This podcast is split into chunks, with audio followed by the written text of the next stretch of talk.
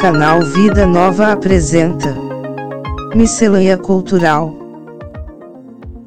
Olá, boa noite a todos os ouvintes. Iniciamos agora mais um programa Miscelânea Cultural.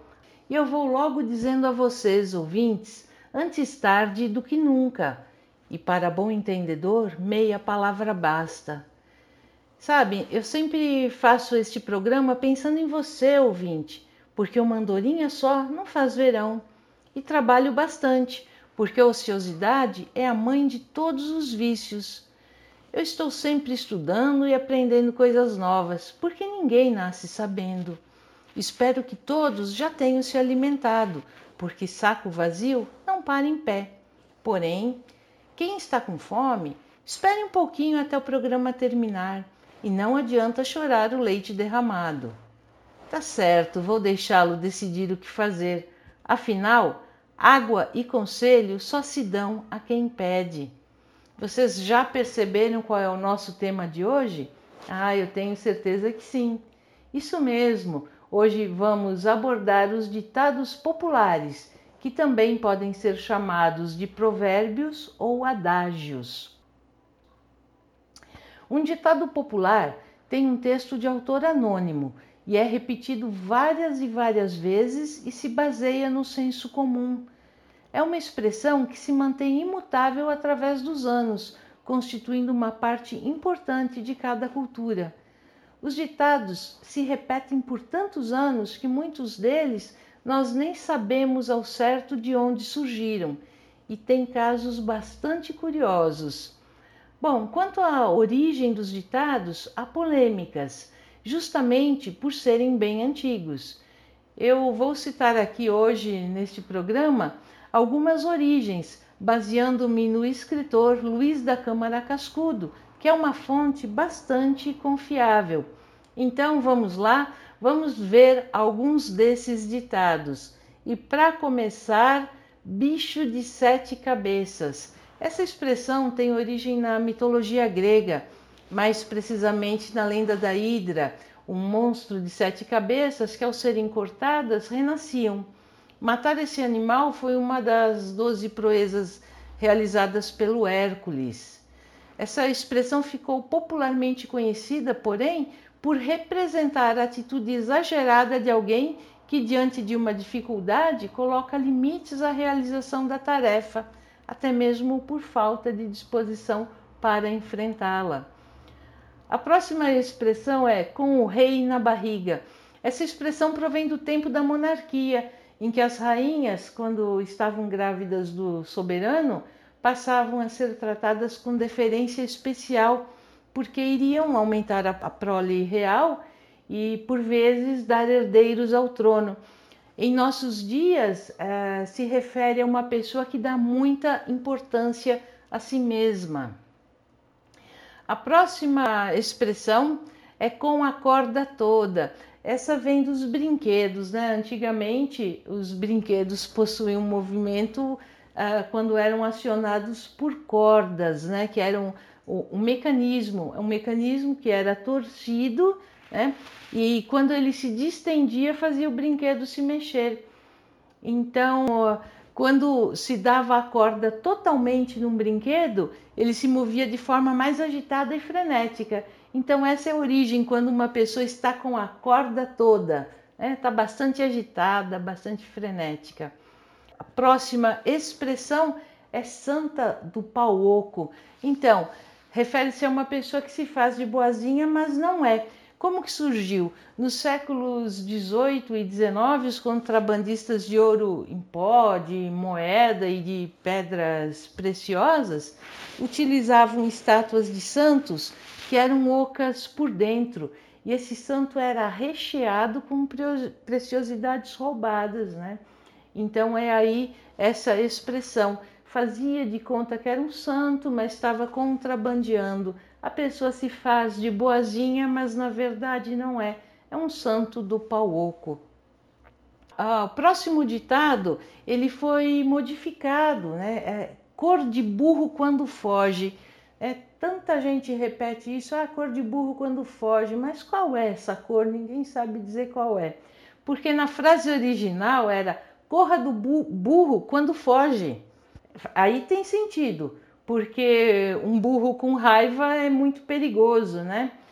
Então, com essa modificação que houve da frase pela tradição oral, acabou virando cor de burro que nem que cor de burro quando foge, que ninguém é capaz de dizer que cor é essa, né? A próxima expressão que nós vamos aqui mencionar é elefante branco. Esse ditado, essa expressão elefante branco, vem de um costume do antigo reino de Sião. É, é bem curioso isso.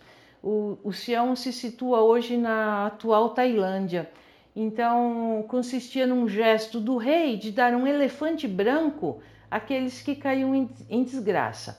Bom, o elefante era um animal sagrado, não podia ser posto a trabalhar. Era presente do rei, não podia ser vendido. Matá-lo, então, nem pensar. E também não podia ser recusado, né? Quem é que ia recusar um, um presente do rei? Então restava o feliz ganhador do elefante branco cuidar dele, alimentá-lo, acomodá-lo e criá-lo com luxo, sem nada obter de todos esses cuidados e despesas. Daí então o ditado significar algo que se tem ou que se construiu, mas que não serve para nada. E elefante branco se usa muito para as obras públicas, né? Eu mesma já, já ouvi ah, um grande elefante branco, ainda é bastante utilizada. A próxima expressão é amigo da onça. Bom, segundo os estudiosos da língua, é, esse termo surgiu a partir de uma história curiosa. Conta-se que um caçador foi surpreendido sem armas por uma onça deu um grito tão forte que o animal fugiu apavorado. Bom, quem estava ouvindo a história não acreditou, dizendo o seguinte: se fosse assim, você teria sido devorado né, pela onça. Ah, o caçador, indignado, perguntou para o seu interlocutor: Você é meu amigo ou é amigo da onça? Bom, atualmente o ditado significa amiga, amigo falso ou hipócrita. A, a próxima expressão é muito utilizada, é o erro crasso. Então, vamos de novo voltar aí na, na história, na Roma Antiga, havia o triunvirato, né? Que era o poder dos generais, que era dividido por três pessoas. Então, no primeiro triunvirato, é, o primeiro foi formado pelo Caio Júlio, o Pompeu e o Crasso. O Crasso foi incumbido de atacar um pequeno povo chamado Partos. Todo confiante da vitória, com o rei na barriga, ele resolveu abandonar todas as formações e técnicas de guerra que os romanos possuíam naquele momento e simplesmente atacou. Ainda por cima, ele escolheu um caminho estreito e de pouca visibilidade. Bom, os partos, mesmo em menor número, acabaram vencendo os romanos e o general que liderava as tropas foi um dos primeiros a cair. Desde então, sempre que alguém tem tudo para acertar, mas comete um erro estúpido, dizemos tratar-se de um erro crasso. A próxima expressão é até bastante conhecida, mas vamos a ela. Lágrimas de crocodilo.